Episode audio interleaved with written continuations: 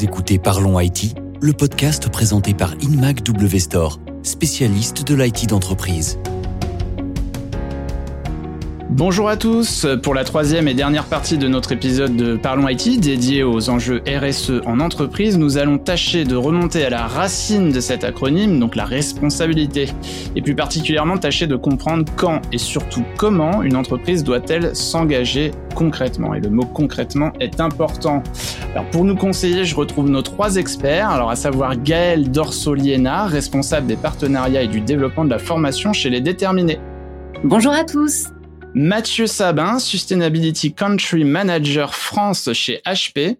Bonjour à tous. Et Isabelle Allegaer, directrice générale d'Inmac W Store. Bonjour. Alors Isabelle, quelles sont euh, concrètement les principales difficultés des entreprises qui choisissent de s'engager en RSE On a déjà évoqué des éléments autour de la connaissance, des ressources. Est-ce qu'il y a d'autres choses? Alors, effectivement, on peut penser au départ qu'il y a des difficultés en termes de, ressources, de connaissances. Euh, on a besoin de structurer, mais en fait, la, première des difficultés, c'est de savoir qui on est, euh, que voulons-nous faire de notre entreprise, quelle est tout simplement notre raison d'être. Qu'est-ce qu'on est capable de faire? Il faut qu'on mette en place des actions concrètes qui ne sont pas trop ambitieuses. Hein, il faut pouvoir les, les effectuer. Donc, euh, raison d'être qui est d'ailleurs devenu un élément justement légal de l'entreprise pour faire écho à ce que disait euh, tout à l'heure. Tout à fait. Et, et, donc, une fois qu'on a défini euh, euh, sa raison d'être, en fait, il faut recenser tout ce qu'on est capable de faire, tout ce qu'on a déjà fait, et à tous les niveaux de l'entreprise, parce que bien souvent, chacun dans son département, on, a déjà quelques actions, que ce soit à la logistique, à la finance, aux ressources humaines, au marketing. Donc, il faut recenser tout ça, puis il faut les structurer et réussir, comme vous disiez tout à l'heure, à mettre en place et à avoir une carte d'identité de tout ce qu'on est capable de faire. Et on ne s'améliore jamais si on n'arrive pas à, avoir des mesures. Il faut mesurer l'impact que l'on a, euh, que ce soit un impact environnemental, social. Il faut être capable de réellement mesurer pour voir si on, on s'améliore. Et puis de toute façon, au fur et à mesure, on parlera même plus de RSE. Ça sera une amélioration continue. Ça sera juste un engagement RSE naturel ce qui devrait plaire euh, à Gaël qui souhaitait que la RSE devienne quelque chose de culturel et, de naturel au sein des entreprises et qu'on n'en parle même plus. Donc je, souligne bien d'ailleurs cette euh, vraie difficulté à, se connaître soi-même et à savoir mesurer euh, son impact, Isabelle.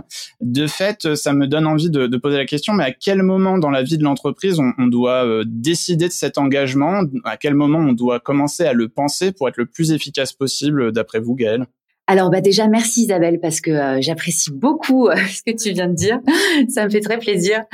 Moi j'ai envie de dire euh, quand est-ce qu'il faut se lancer? Bah le plus vite le mieux parce qu'en fait la RSE c'est vrai que comme le disait Isabelle c'est plus compliqué de, de, mettre ça en place quand l'entreprise est déjà là, a déjà son historique, a déjà son histoire, son ADN, ses valeurs. Donc ça prend plus de temps de trouver quelles sont les valeurs qui sont propres à l'entreprise, qu'est-ce qui va pouvoir et comment est-ce qu'on va pouvoir embarquer aussi euh, tous les collaborateurs dans cette démarche RSE.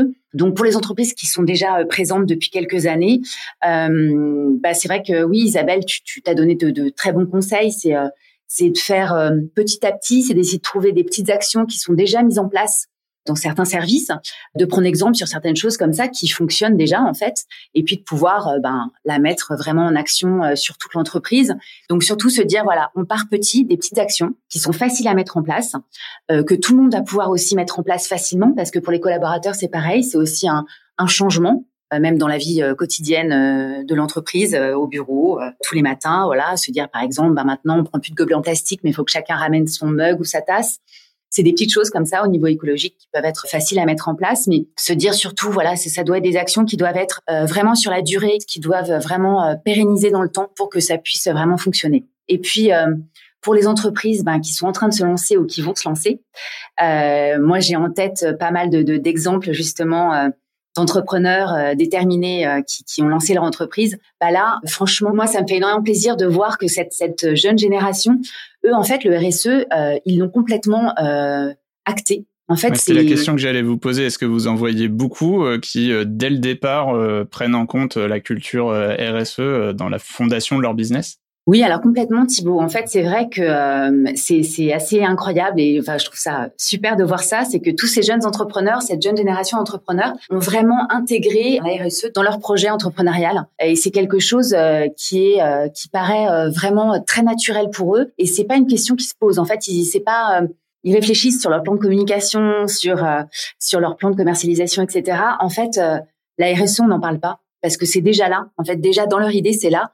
Euh, je crois que ces entrepreneurs aussi, ils ont euh, l'envie de devenir entrepreneur. C'est aussi, euh, d'une certaine manière, l'envie de de donner du sens aussi à sa vie professionnelle de trouver aussi un sens euh, à ce qu'on va faire euh, dans la vie en général. Et donc c'est vrai que cette RSE elle est vraiment là. Donc euh, ça veut dire, bah, je peux vous donner des exemples très concrets. Hein. Par exemple, on a un projet qui est dans la food, donc un traiteur, bah, il va utiliser du matériel en produits recyclables ou ça va être des produits, des contenants réutilisables ou en matière recyclable. Je peux vous donner un autre exemple. Là, c'est dans le textile, dans le prêt-à-porter. Donc là, c'est une, une personne qui va créer des vêtements à partir de chutes de tissu qui ne sont plus euh, utilisés par euh, par les entreprises ou par des vieux vêtements qu'elle va euh, découdre et recoudre de différentes manières. Voilà, donc tout ça en fait, c'est tout le côté alors E de RSE, mais je n'oublie pas le S non plus. Donc dans ces projets-là, c'est pareil, ces entrepreneurs, ils vont ils ont aussi vraiment l'envie de pouvoir aider donc, euh, ils vont essayer d'embaucher euh, des jeunes qui euh, n'ont pas forcément de diplôme, qui n'ont pas forcément de CV, mais parce que ils ont envie de, leur donner leur chance. Il y a aussi dans le cas des déterminés, ils vont s'entraider entre eux et donc essayer de se faire travailler mutuellement. Par exemple, une déterminée qui veut organiser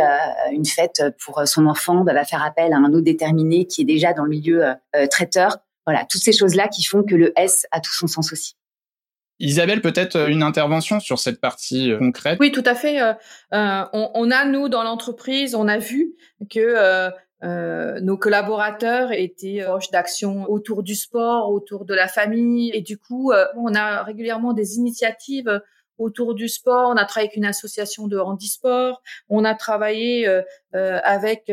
on a travaillé énormément sur des actions de green et on a fait du team building dans l'entreprise pour essayer d'inculquer ça à nos collaborateurs. Et puis euh, au niveau euh, du groupe, on a lancé le bêche-leton, puisque à chaque fois qu'on on, on, allait marcher, euh, courir ou faire du vélo, on donnait des kilomètres et donc des budgets pour des écoles en Afrique. Donc voilà, on a tout un tas de types d'actions où les collaborateurs se reconnaissent en fait.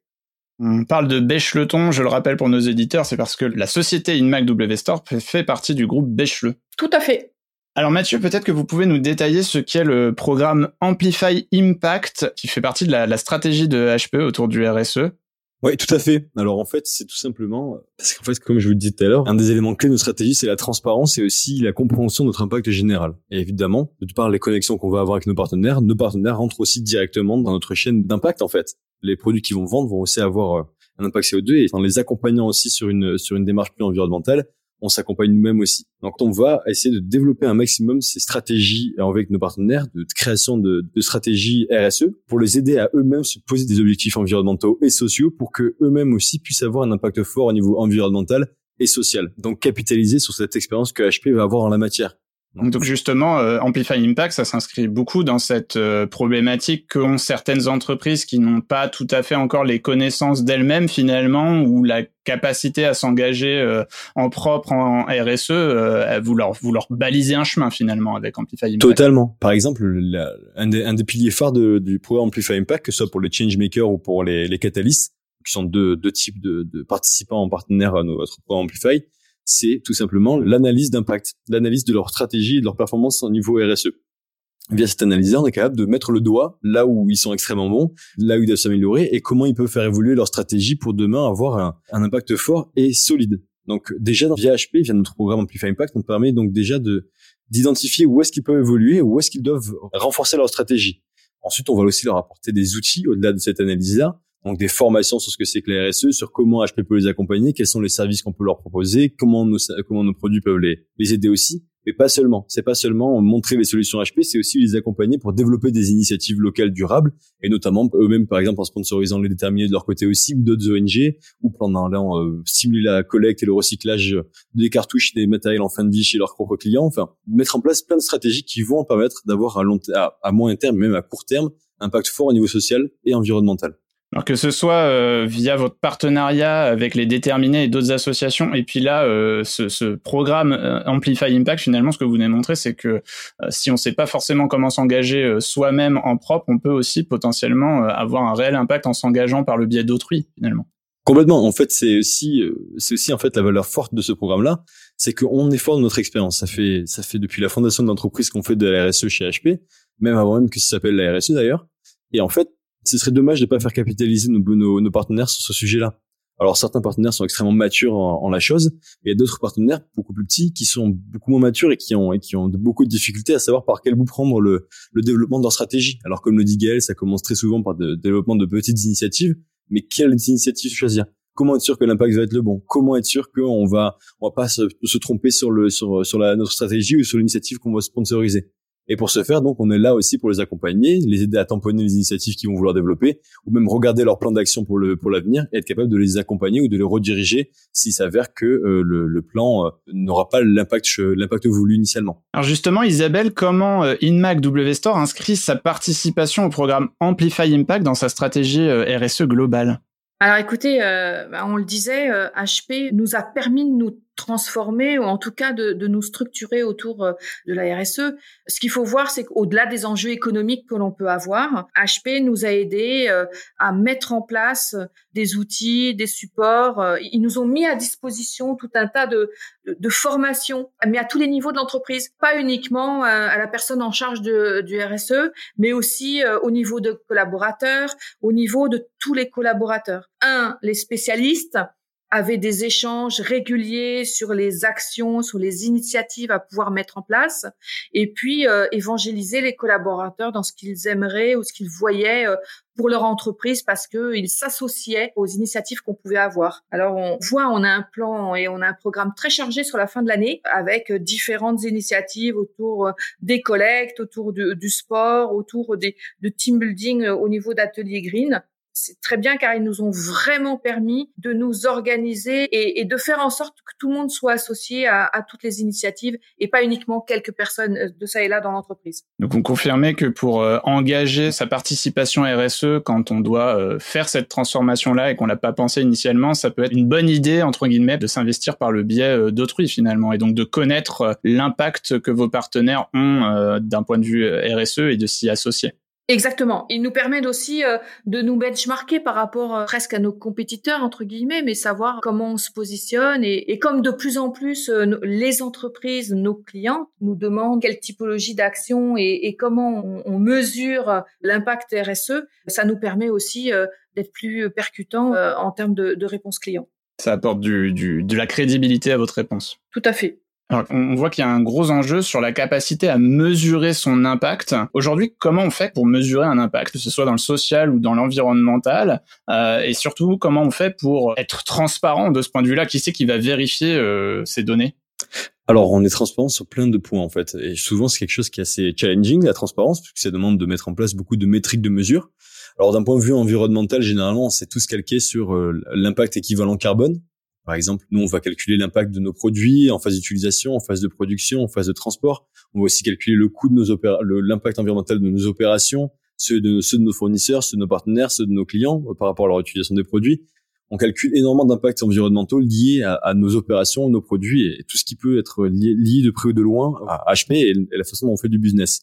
Évidemment, on va déclarer ces, ces, ces impacts CO2 via donc des, méthodologies. Donc, par exemple, nous, c'est le Greenhouse Gas Protocol qu'on va utiliser pour vérifier donc ces impacts CO2, et on va les déclarer aussi à d'autres organismes, comme par exemple le Carbon Disclosure Project ou autres organismes qui vont vérifier aussi ce qu'on, comment on a, on a déclaré ces impacts. Donc, selon les engagements, en fait, il y a des sortes de tiers de confiance finalement qui se posent comme euh, validants de vos données, de vos mesures. Totalement. Alors, euh, parce qu'évidemment, c'est, on serait, on serait gentil, HP, de dire qu'on a une stratégie en euh, RSE qui est extrêmement bonne, mais tant que c'est pas validé par un des organismes extérieurs qui vont avoir un avis très objectif sur la chose et qui vont nous comparer à nos pairs, ça n'a pas forcément énormément de valeur. Donc on est obligé, et on, a, et on le fait volontairement d'ailleurs, on s'est évalué par énormément d'organismes de notation extra-financière de SG pour pouvoir certifier que la performance de nos initiatives est là en fait, qu'on a vraiment un impact fort et que la stratégie qu'on a adoptée est la bonne et qu'on va dans la bonne direction. Donc évidemment, on va tabler par exemple sur des organismes comme le Carbon Disclosure Project par rapport à l'impact environnemental. On va pouvoir aussi tabler sur des organismes comme No Chain sur la partie responsabilité des droits de l'homme, sur la chaîne d'approvisionnement. On va pouvoir tabler sur plein plein plein de, de métriques d'évaluation qui permettent aussi à, à nos parties prenantes de voir objectivement que la direction d'HP est la bonne. Je rajouterais finalement que connaître les autres, c'est sagesse, et se connaître soi-même, c'est sagesse supérieure. Et c'est là ceux qui disait ça. Alors j'imagine qu'il n'avait pas du tout anticipé euh, d'être cité dans un podcast sur la RSE des entreprises. Mais à vous écouter euh, tout au long de ce podcast, on a bien compris qu'un des enjeux majeurs finalement pour euh, s'investir en RSE de manière impactante, réaliste, c'est d'avoir d'abord une bonne connaissance de soi, de savoir ce qu'on peut réaliser à l'échelle locale et peut-être à plus grande échelle ensuite, mais aussi du coup de connaître les autres et notamment ses partenaires pour savoir comment on peut les impliquer, ou nos collaborateurs d'ailleurs, dans ces projets RSE. Merci à tous les trois de m'avoir accompagné sur cet épisode de Parlons IT. J'espère que l'expérience a été enrichissante. Je vous souhaite à tous une bonne continuation dans cet élan collectif et à tous nos auditeurs, je dis à bientôt pour un nouvel épisode de Parlons IT.